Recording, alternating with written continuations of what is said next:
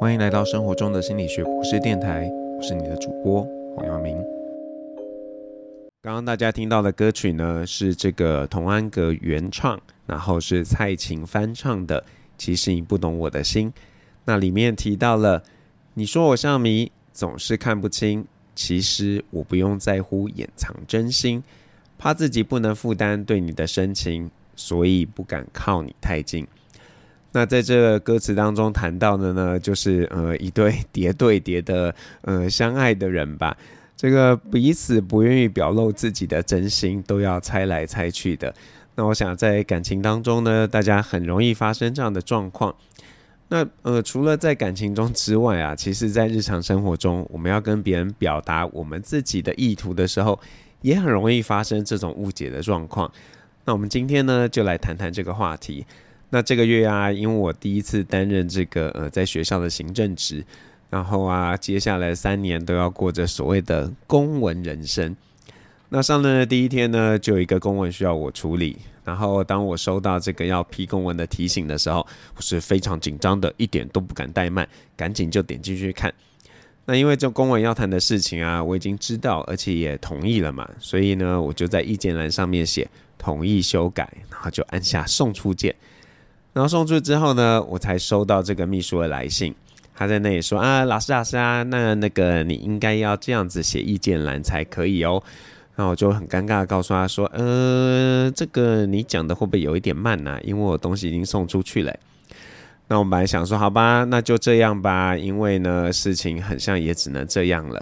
那当天稍晚呢，秘书就有点生气的跟我说，你知道吗？我第一次被院长打电话询问。因为呢，院长想知道新的主任写同意修改，这意思到底是什么？是因为这个主任新官上任，不敢忤逆其他老师，所以很无奈的写下同意修改吗？那秘书急着呢跟院长解释，哎，不是不是啦，这个呃主任呢是真的要认同的，然后啊，但是呢呃这个很像不太能说服院长，院长就说，呃你们要重新上一次公文，要把理由写清楚，我要。你们清楚的表态。那虽然我觉得啊，公文被退有点冤枉，不过啊，似乎也要很感谢院长，因为我们写的理由呢，照常理来看，确实不大寻常。那当时我就问秘书，哎，那我们要怎么办啊？因为那个真正的理由，从一些人的观点，根本就不是合理的理由啊。在一天的脑力激荡后呢，我们决定换一个角度来表达，然后啊，加上其他辅助的理由。更重要的是呢，这次呢。秘书和我已经先沟通好，我到底在意见栏要写什么东西，这样子呢，才会让长官看到公文的时候，觉得我是真心诚意的支持这份公文，而不是很像很委屈而、呃、有点这个要怎么说，新官上任不敢欺负别人，然后才呃，好好好，对，这个是我们要做的。那在前面我提到的例子当中啊，其实凸显一件事，就是呢，沟通啊，真的很不容易。特别呢是在这个成年人的社会当中，因为我们很像都已经被训练了，呃，不能够直接表达自己的意图，因为啊，这是没教养、不礼貌的行为。虽然啊，我自己也被训练成啊，不要那么直话直说，但有时候我也会想，这个是不是很伪善啊？为什么大家不把真心话讲出来，然后要彼此猜忌？猜错了，那这样子真的会比这个讲真心话来得好吗？最近呢，有一个热播的韩剧《非常律师禹英禑》，那描述的呢是一个有自闭症的律师，因为啊，他只会从字面上去解读别人想要表达的意思，所以闹了不少的笑话。不过有时候啊，我们呢都已经太习惯去忽略那字面上的意思，反而呢容易掉进一些盲区。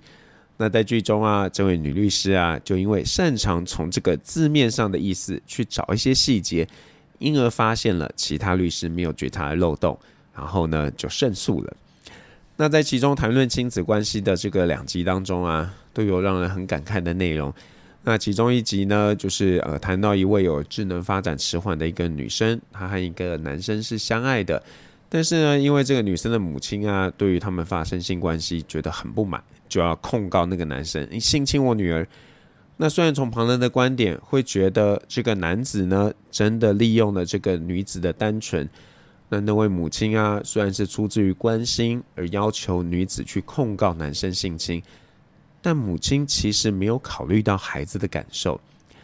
那在法律上呢，这些没办法完全自主表达的人，通常会由监护人来代表他们去做表达。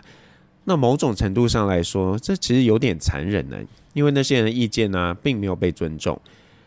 那吕律师呢，在这个案件之后，很感慨的呃，跟他喜欢的男生说，说对身心障碍人士来讲，光是有喜欢的心意，好像是不够的。就算他说那是爱情。只要正常人主张不是，那就不会被视为爱情了。其实啊，不仅是针对身心障碍人士，人和人之间呢，在表达的时候，往往不在于想表达的人究竟想表达的是什么，而是接收的人接收到了什么样的意思。不表达也是一种表达，所以啊，沟通真的是很不容易的一件事情。那现在啊，我想邀请大家听这个呃电视剧当中的一个插曲，是由鲜于真儿演唱的《想象》。那前面我们提到了，对这个呃现代的社会来说，大家在表达的时候，不是只会去理解别人字面上的意思，也会想要去了解他字底下的这些意涵。那我们要怎么样避免别人会造成误解呢？那在继续讲下去之前啊，我要先提醒大家。就算呢，我们做了再周详的考虑，都还是有可能让别人误解的。但是啊，这并不表示那我们就不用多做考虑啊，想讲什么就讲什么。我觉得呢，反倒这是要提醒我们要更加练习去思考，怎么样把自己真正的心意表达给别人知道。那第一个你该做的呢，是想清楚啊，诶，你到底想要表达的讯息是什么？那是不是清楚的？就像啊，你问别人，哎，我们要不要一起去超商？其实呢，你是想要在那边买咖啡，请那个人喝。可是因为你没有讲清楚啊，那个人就会觉得，呃，我没有要去超商，就婉拒了你的提议。那在工作上呢，如果你想告诉别人他做的东西是有问题的，那么你除了点出有问题之外，你最好还要告诉这个人，呃，我觉得这问题可以怎么样解决。那这样别人不会觉得说啊，你是故意在挑毛病。而是呢，你是因为觉得，哎，这事情好像做的还可以再更好一点，所以你会想要跟他说。那这样的表达方式呢，不仅是比较清楚，也比较不会让别人觉得你是故意挑他毛病，觉得呢他做不好，而是啊，你真的觉得事情可以做得更好，所以才要这样跟他说。那问题来啦，有的时候你想很清楚嘛，可是呢，这个事情很像不适合讲那么明白，又该怎么办呢？这其实很复杂，因为这通常呢可能涉及比较多呃相关的利益呀、等等的，不能公开说清楚。那为了不要给别人错误的期待，对于这样的事情，我觉得啊，你就不应该有任何的暗示。就算别人主动问你的时候，你可能要很礼貌的跟他说：“呃，这件事啊，我没有办法透露。”只不过呢，在我们的社会中啊，似乎大家都很爱用所谓的潜规则。以至于呢，大家都会用自己的方式来解读各种这个看起来再中性不过的表达，像是啊，你去面试的时候，如果面试官跟你说“谢谢你来面试”，虽然这看起来啊是很合情合理的中性表达嘛，但可能呢，你之前听过关于这个面试官的潜规则，人家跟你说，如果啊他喜欢你，他就会跟你说保持联络；如果他不喜欢你，他就会说谢谢你来面试。那因为他跟你讲，谢谢你来面试，你一听就觉得糟糕了，我应该没机会了。不过呢，我们没办法去改变别人的沟通方式嘛，只能从自己做起啊。如果涉及这种不能随便透露的讯息，那你就一律不要说啊，避免呢后续的困扰。那第二个你该做的啊，就是想一想你自己要表达的讯息是不是有可能被误解。那误解有好几种可能性。一种呢，就是你选用的字词本身就是模棱两可的；一种呢，可能是这个你选用的一个说法太容易引发各种的联想。比方说啊，朋友征询你的意见，然后你就说啊，还好啦。那这还好，到底是属于比较偏向好的那种还好，还是啊是偏向不好的那种还好？或者呢，像你在公开场合说，呃，我想要跟大家发生关系，即便你的意思是。要和大家做朋友，有人际关系的发生，那这句话也可能被解读，你想要跟大家发生亲密关系，那如果你跟一群人说还好，如果你只是跟一个人说，那可真的是非常尴尬了。那我记得在二零二一年，呃，这个刚三级警戒的时候，那指挥官呢、啊，因为不好意思说有一个个案呢，是因为呃跟别人发生亲密关系而染疫了，就用了人与人的连结这样的字样。那我相信在那之后啊，只要有人谈跟谁谁谁的连结，都会引起别人的侧目，因为连结这两个字呢，对大家来说不再像以前是那么单纯的概念了。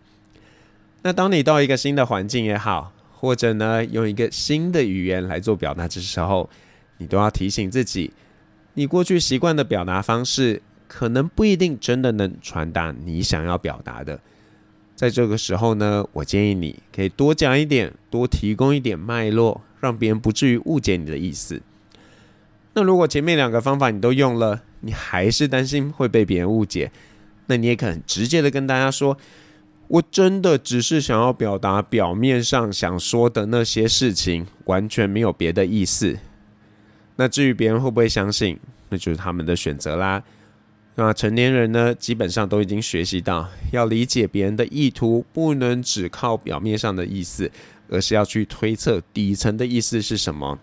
你就问问自己嘛，如果有人跟你说，请不要想太多，就照字面上去解读，你真的会这样做吗？不过，呃，那你怎么办呢？我们只能告诉别人，我们真的没有别的意思嘛。那我们来听一首歌，这是王菲演唱的《没错》。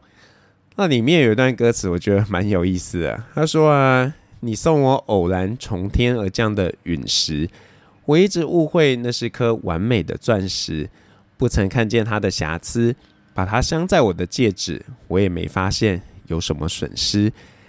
所以很像有的时候沟通不见得是真的要非常精准明确嘛。讲的人讲出了他想要表达的，听的人听到他想要听到的，很像就不错啦。就算呢这个表达跟听进去的很像不搭嘎，但是只要事情发展的是顺利的，那有什么关系呢？那前面我们提到了要怎么样表达才不会让别人误解，那但因为沟通是双向的嘛。所以呢，我们在理解别人的时候，也要练习不要会错意，这样才会有顺畅的一个沟通。那要怎么样顺畅的沟通呢？我觉得第一个我们该做的就是不要断章取义。有的时候，同一句话放在不同的情境脉络下，意义呢是完全不同的。你在理解别人的时候，不要因为只听到一段不中听的话，就对这个人有反感。因为这段不中听的话，如果放在更大的框架下，感受可能是截然不同的。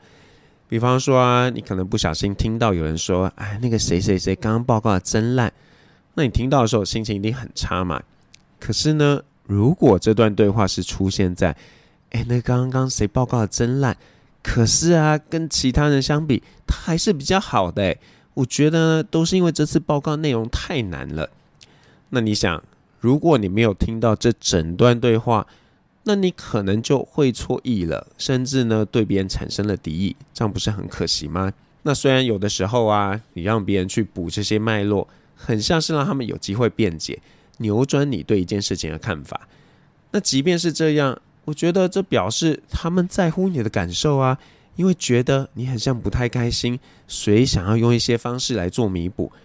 那我们就应该接受别人的善意嘛。不要还是硬是要执着说，你们根本不是这样想，你们就是故意，你们就是觉得我不好，这样何必呢？那第二个可以避免误解的方法，就是啊，跟对方去做核对，去核对说你的理解跟他们想的是不是一样的？你看哦，你去餐厅点餐的时候，比较尽责的服务生都会跟你再对一次餐点嘛，连这么不大会出错的事情，核对都有必要性。更何况是我们平常人跟人之间的一个对话。那前面一个部分我就提到了，我们想表达的不一定真的能够被别人理解。相对的，别人想要表达的，我们也可能误解啊。那与其有猜的，你为什么不直接跟他核对呢？只是我们可能太忙，或觉得这个做核对很尴尬，所以大家不一定愿意做这样的事。那我自己是鼓励大家啦，尽可能先做核对，就算有一点尴尬。或是会感到难过，早知道总是比晚知道来得好吧。一件会让你难过的事情，不会因为你比较晚知道，你听到的时候就不会难过的。所以呢，我想人跟人之间的沟通也好，团体之间的沟通也好，如果不希望有误解，在表达的时候，真的可以都多想想，不要让别人有借题发挥的空间。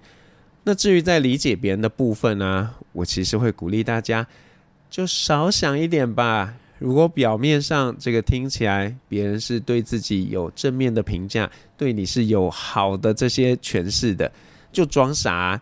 既然别人都不愿意戳破了，你为什么要强逼自己去戳破那个看起来虚幻美好的泡泡呢？对不对？